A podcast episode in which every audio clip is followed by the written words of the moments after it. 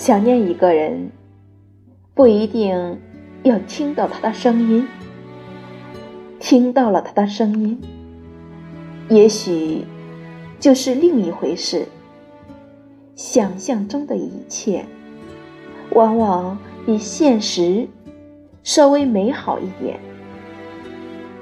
想念中的那个人，也比现实稍微温暖一点。